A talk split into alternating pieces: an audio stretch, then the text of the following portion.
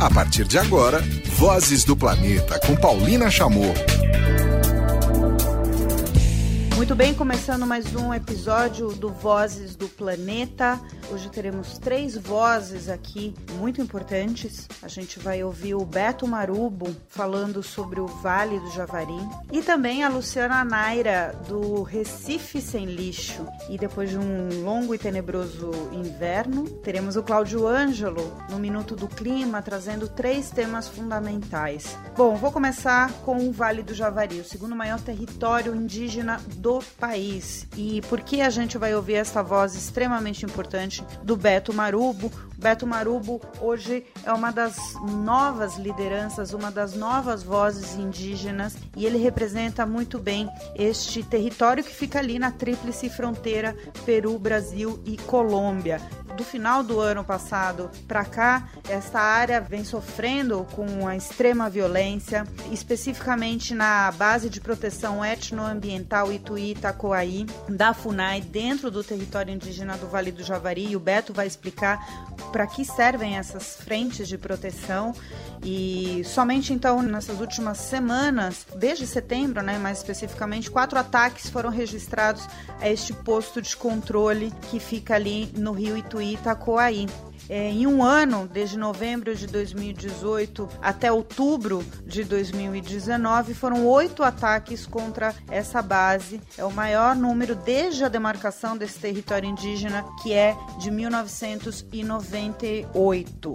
Apenas no primeiro fim de semana do mês de outubro, a base foi atacada duas vezes, né? E essas agressões são atribuídas a pescadores, caçadores ilegais e até como uma forma de represália a todo o trabalho de hercúleo, né? Todo o trabalho quase quixotesco que vem sendo feito no mínimo controle. O Vale do Javari, o território indígena do Vale do Javari, além de ter essa característica de ser o segundo maior território, também no Brasil representa um dos maiores espaços onde temos índios isolados e, portanto, né, uma característica de conservação, uma característica de proteção que a gente tem que ter, um olhar realmente de proteção e vinha sendo feito até agora, há um ano, que vem degringolando toda essa história. Então a gente vai ouvir pelo Beto Marubo o que está acontecendo no Vale do Javari, quais são os principais responsáveis né, para chegarmos nessa situação, qual é a situação dos direitos dos povos indígenas hoje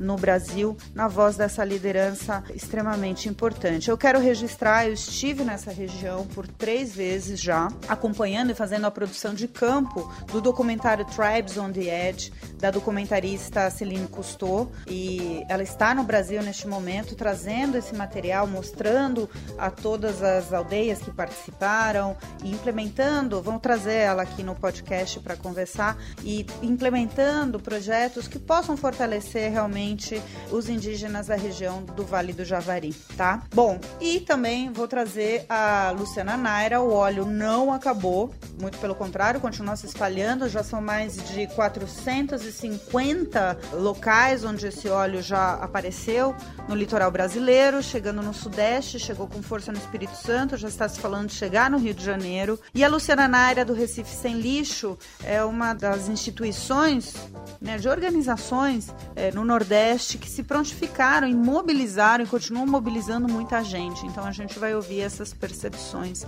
aqui. Então, bem-vindos, bem-vindas. O episódio 125 do Vozes do Planeta começa agora. Bom, e começando mais uma edição do Vozes do Planeta, hoje teremos o grande prazer de ouvir uma voz fundamental é, principalmente na questão dos índios isolados, na proteção, nas frentes né, de proteção é, da FUNAI. Hoje vamos conhecer e vamos saber é, da situação com o Beto Marubo. Beto, é um grande prazer te receber hoje aqui no Vozes do Planeta.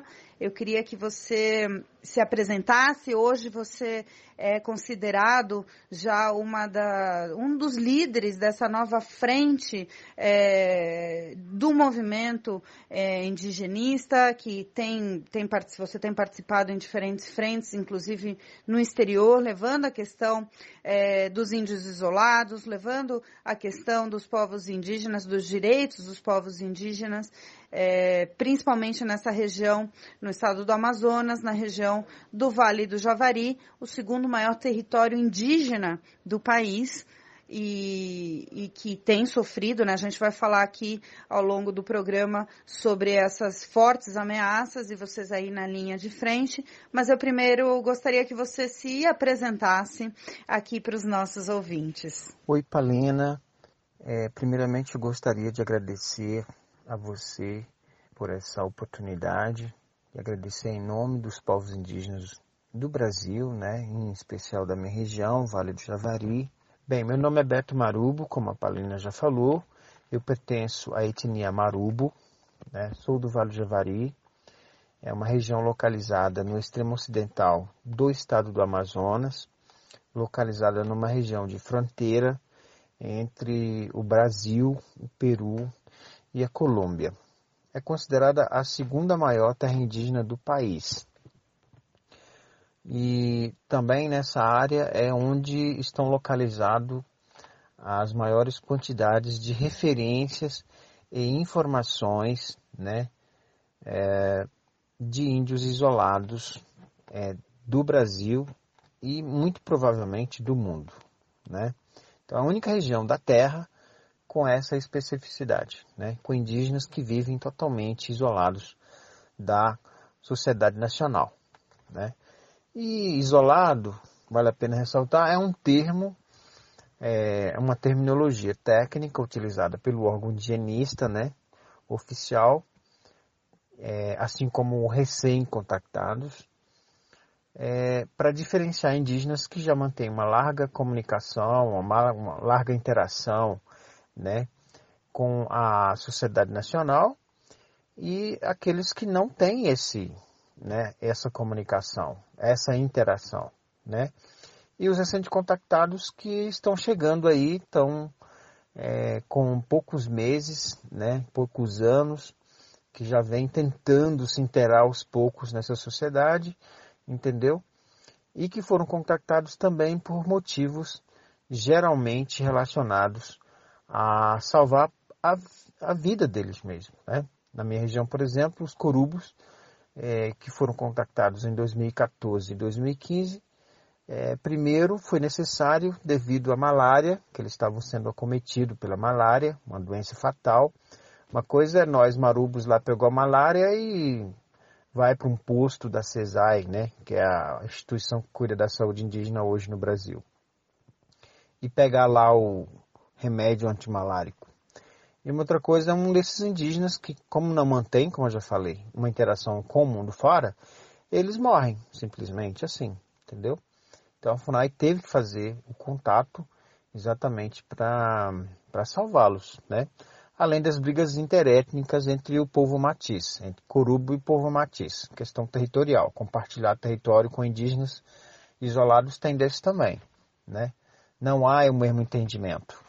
Beto, bom, eu falei na abertura da nossa conversa que é o Vale do Javari é o segundo maior território indígena do país, né? Ao mesmo tempo é, é desconhecido, né, da grande maioria da, da população.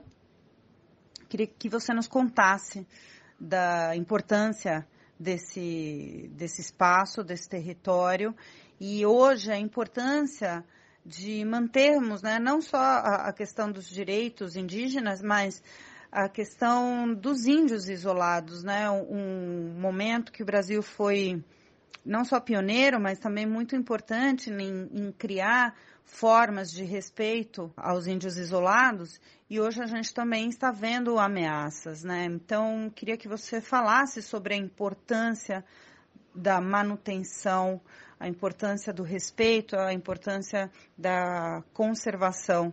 Na minha região, né, é, devido a toda esses aspectos que é, eu descrevi agora há pouco, né, a gente viu a importância de como é, explicar, não somente para a comunidade nacional, a nossa sociedade no Brasil, como também para a comunidade internacional, da importância da preservação desse território imenso, né, que é o Vale do Javari, e, sobretudo, a proteção física e cultural, territorial, física e cultural dos isolados. Uma coisa é eu, Beto Marubo, é, falar com você através dessa, desse meio de comunicação aqui, né? E saber me comunicar na minha língua e, sobretudo, na língua oficial do Brasil, português, né? É, de eu poder me expressar, de eu poder é, reivindicar direitos, de eu poder é, buscar formas com que os direitos sejam efetivados conforme a Constituição rege a Constituição brasileira, conforme as leis, né, o arcabouço legal hoje do país. E uma coisa são índios que é, dependem da proteção do Estado, né? É a, é a chamada tutela, né, conforme consta na Lei 6.001 de 1976, né, 1967, entende? Então, esses índios, eles precisam da proteção do Estado. Por quê? Porque são indígenas que não têm a menor noção do contexto, da visão, né, do mundo aqui fora. E como nós temos um órgão indigenista hoje que vem sendo é, loteado, né, que vem sendo protelado política, administrativa e operacionalmente, que é a FUNAI, a gente tem que falar por eles, entendeu? Porque habita o nosso território. Um dia nossos avós é, estavam na situação deles, né? Todos. Os Canamari um dia foram assim, os Maioruna um dia foram assim na nossa terra, os Marubas não são exceção, né? Então, daí a importância da gente falar, né, em outras instâncias, a nível nacional e a nível internacional, como nas Nações Unidas. As Nações Unidas ela promove todos os anos um encontro né, para discutir temas indígenas né, é, dos mais é, diversos aspectos. Bom, e falando de um território extremamente sensível, né, tanto social quanto ambientalmente falando, como é o Vale do Javari, eu queria falar agora sobre a escalada de violência, escalada de ameaça. Somente nesse ano, é, pelo menos sete vezes foram metralhadas as frentes né, de, de proteção.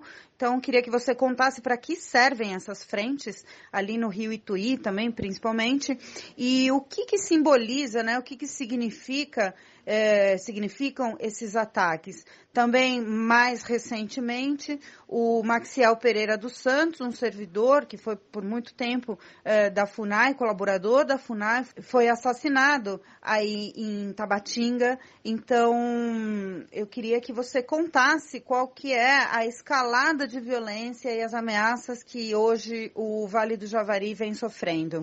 Depois do assassinato do Maxiel Pereira dos Santos, servidores da FUNAI que trabalhavam nessas bases, eles ficaram receosos, né? Tipo assim, ó, se aconteceu com ele, o que não pode acontecer comigo também, né? E alguma, alguns deles desertaram até, né? E nenhuma providência foi, concre foi concretizada. O presidente da FUNAI teve na região, ah, o, alguns diretores da FUNAI teve na região, né, meses depois, e o que se, o que se ouviu, né, da parte deles, não foi nada de concreto, não teve nada de concreto. Ó, vamos fazer com que. Não, não existiu isso, pelo contrário, minimizaram, não assumiram compromisso coisíssima nenhuma, não se sensibilizaram com essas questões todas, entendeu?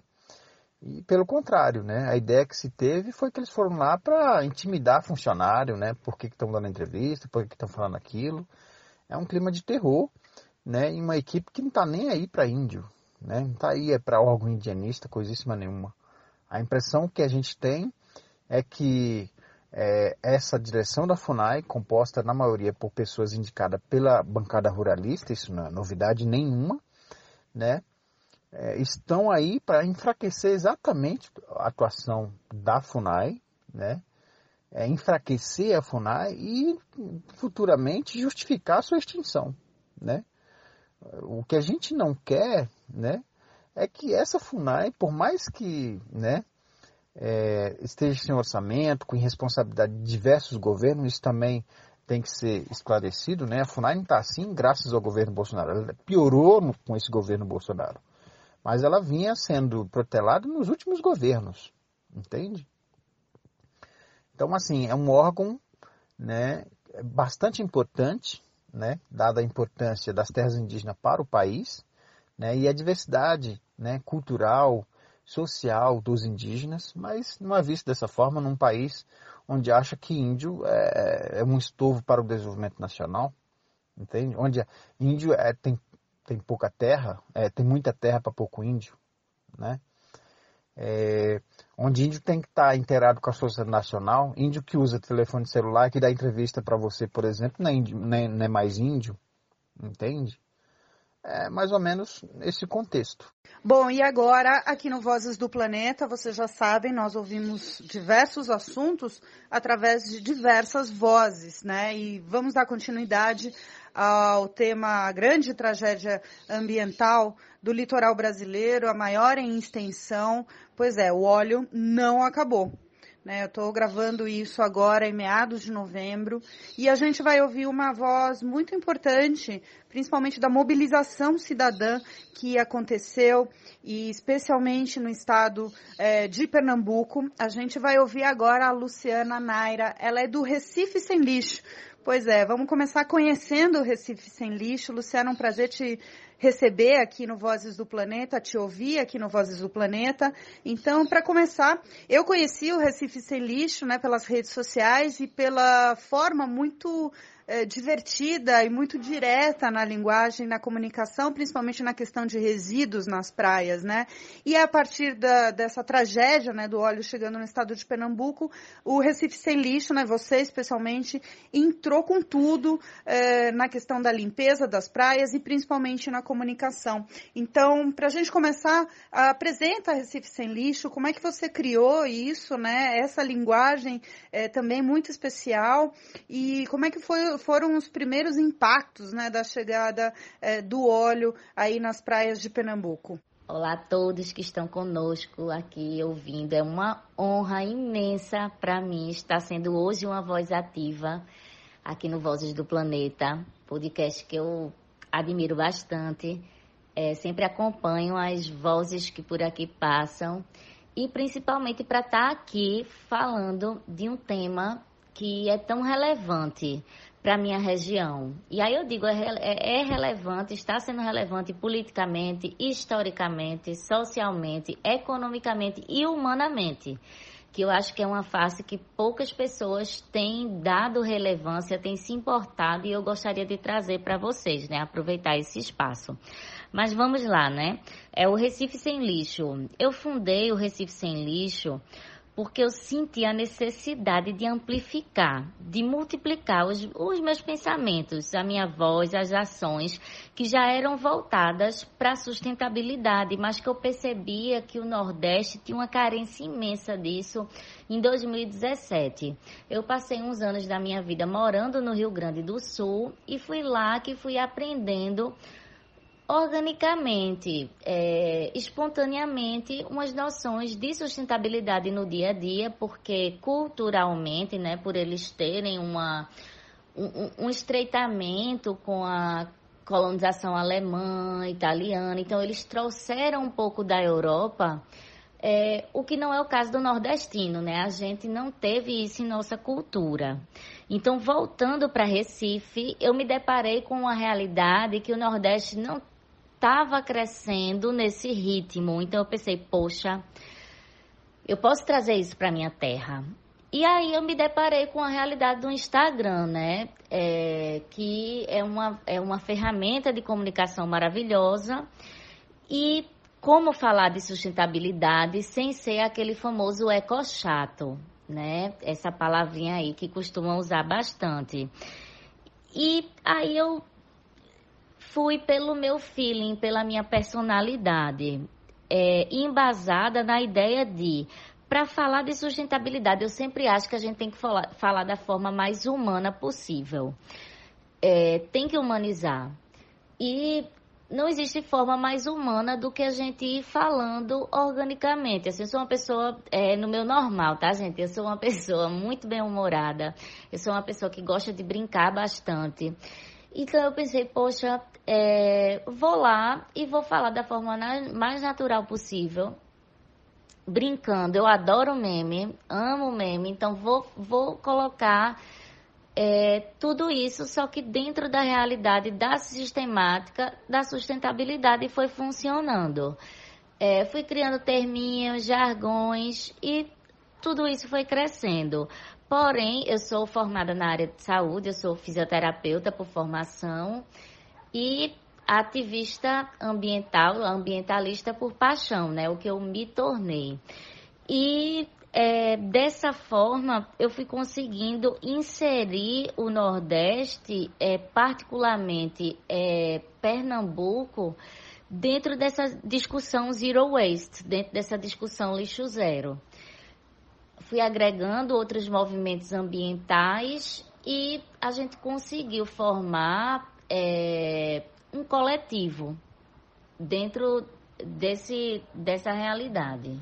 Bom, Luciana, estamos caminhando já quase há três meses dessa tragédia. O estado de Pernambuco recebeu uma segunda leva de óleo muito forte. A gente está vendo aí também o estado da Bahia hoje bastante afetado.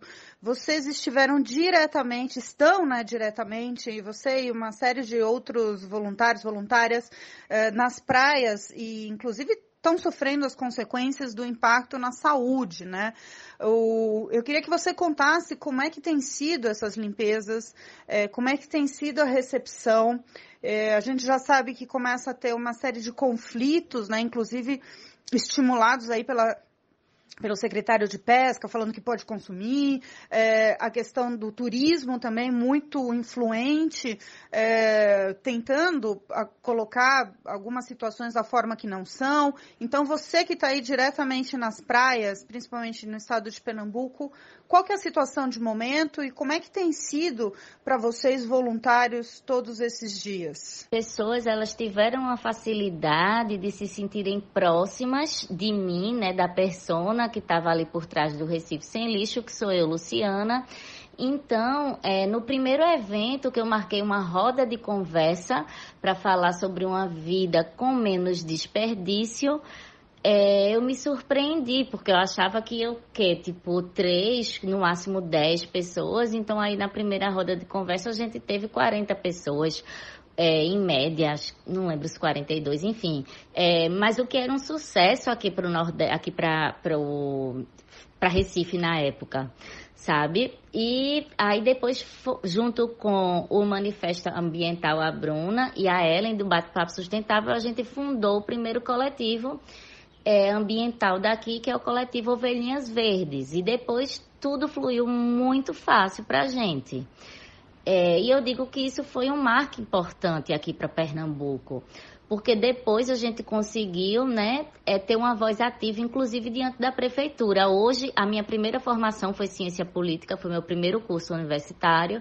Então, hoje eu noto claramente a participação ativa que eu consigo ter, inclusive diante da prefeitura, quando a prefeitura do Recife ela re resolveu fazer uma reunião com, com todas as secretarias para sua prevenção se o petróleo chegasse na praia de Boa Viagem, que é a queridinha da prefeitura e do, de todo mundo aqui de Recife, o que é que eles fariam? Então, por exemplo, eles chamaram é, nós, né, os ambientalistas locais, para saber o que é que a gente indicaria que fosse feito. Então, hoje a gente tem uma voz muito legal, inclusive diante da própria prefeitura do Recife e Secretaria de Meio Ambiente e Sustentabilidade.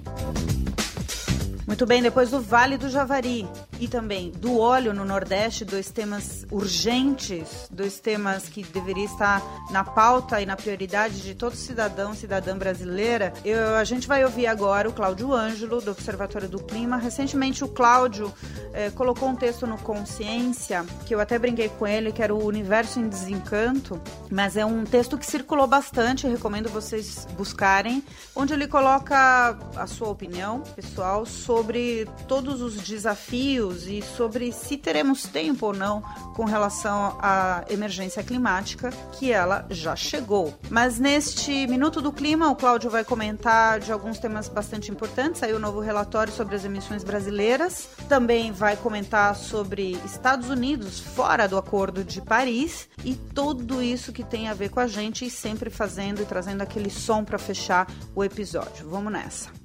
Olá, ouvintes do Voz do Planeta. Tempão que a gente não se fala por aqui. Por conta dessa longa ausência, eu queria comentar três assuntos nessa área de clima, um deles doméstico e dois internacionais. O doméstico é o seguinte: o Observatório do Clima lançou no começo de novembro as estimativas de emissão do Brasil para o ano de 2018 e a gente trouxe é, boas e más notícias.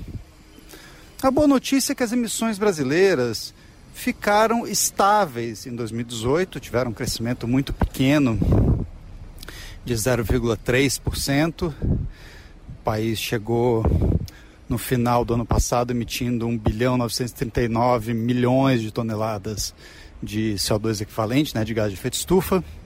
A gente viu que puxando as emissões para cima havia um aumento do desmatamento na Amazônia, um aumento importante do desmatamento em 2018 de 8,5%. Só que, e aí está a boa notícia, é, esse aumento nas emissões da Amazônia foi compensado por uma queda nas emissões do setor de energia. E essa queda ela se deveu principalmente a dois fatores. Um foi um aumento gigantesco, né, da ordem de 13%, que é bastante coisa, né, você pensar de um ano para o outro, no uso de etanol no transporte de passageiros, acompanhado de uma queda correspondente no uso de gasolina. Então as pessoas estão realmente abastecendo mais seus carros com álcool né, do que com gasolina por conta simplesmente da, do preço. A variação de preço, o preço compensa, a pessoa abastece seus carros flex com álcool em vez de gasolina. Também houve um crescimento importante das fontes das novas renováveis, que puxadas muito pelas usinas eólicas se tornaram a segunda fonte de energia elétrica mais importante do Brasil, ultrapassando as termoelétricas fósseis pela primeira vez. Agora, a má notícia fica por conta de uma coisa que eu sempre falo, que é, emissões são um filme e não um retrato. Embora o retrato evidentemente seja importante, a gente tem que sempre pensar onde está a trajetória das emissões. E a trajetória das emissões do Brasil não é boa. A gente teve uma explosão do desmatamento na Amazônia no ano de 2019, da ordem de 50%, segundo os dados do monitoramento do, I, do INPE, né, do sistema DT. Isso com certeza vai nos colocar num lugar muito desconfortável em termos de emissões em 2020, que era justamente o ano da nossa meta de redução de emissões da Política Nacional de Mudanças Climáticas, que não será cumprida. A meta de redução de 80% no desmatamento, a gente não vai cumprir nem se todo o desmatamento na Amazônia parasse hoje. A outra notícia internacional aí, é, que não é uma surpresa, é a saída dos Estados Unidos do Acordo de Paris. Foi formalizado o pedido de saída pelo presidente Donald Trump e isso deve se processar aí no intervalo de um ano. A coisa curiosa é que daqui a um ano o Trump pode não ser mais o presidente dos Estados Unidos. O país passa por eleições presidenciais em 2020 e por enquanto qualquer cenário é possível, inclusive um democrata ganhar a eleição. Seria a saída mais curta é, de um tratado internacional da história, porque aí os Estados Unidos iam provavelmente querer voltar ao acordo. E finalmente na Austrália a gente teve impactos graves da mudança do clima. No último dia 12 de novembro, pela primeira vez na história, não choveu em lugar nenhum da Austrália. E a cidade de Sydney e seus arredores enfrentam incêndios florestais de imensas e destrutivas proporções por conta do aquecimento global. E hoje a gente já pode dizer isso com bastante segurança, porque acabou de ser publicado um estudo sobre os fogos da Austrália de 2018 que mostraram que aqueles incêndios do ano passado se tornaram quatro vezes mais prováveis devido à mudança do clima. E eu fecho aqui com uma música que a gente nunca tocou aqui no, no, no Spotify, é uma música que eu adoro, que me emociona sempre. Ela não é exatamente otimista, mas eu acho que é, tem o grau de realismo necessário para a gente encarar a situação hoje. Se chama Quer de Água, é uma letra assombrosa do Carlos Renault, com a música igualmente assombrosa do Lenine. Então fiquem com esta. Um abraço e até a próxima. Com essa música com letra de Carlos Renault, música de Lenine, Que de Água, ou Que de Água, a gente encerra o episódio 125 do Vozes do Planeta. Esperamos que vocês tenham tido a oportunidade de reflexão e de ouvir vozes né, que estão vivendo as realidades duras eh, socioambientais que o Brasil enfrenta neste momento. Eu queria aproveitar e deixar registrado, no último episódio foi, foi falado, inclusive trazido pelo Cláudio, o meu título de cidadã paulistana por todo o trabalho que eu desenvolvo há mais de duas décadas, principalmente abrindo espaço né, para vozes, abrindo espaço para pessoas falarem das suas realidades é, neste país. A cerimônia aconteceu no dia 5 de novembro em São Paulo. Eu e o Ricardo Galvão recebemos o título de cidadãos paulistanos. O Ricardo Galvão, mineirinho de Itajubá, eu chilena de Santiago.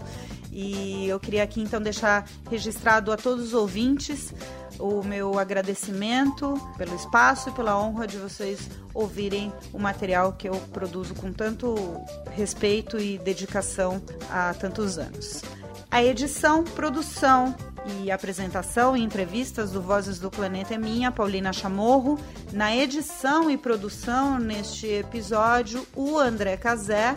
E também tivemos a edição da Compasso Colab, parceiraços. A gente volta a se falar na próxima edição. Tchau!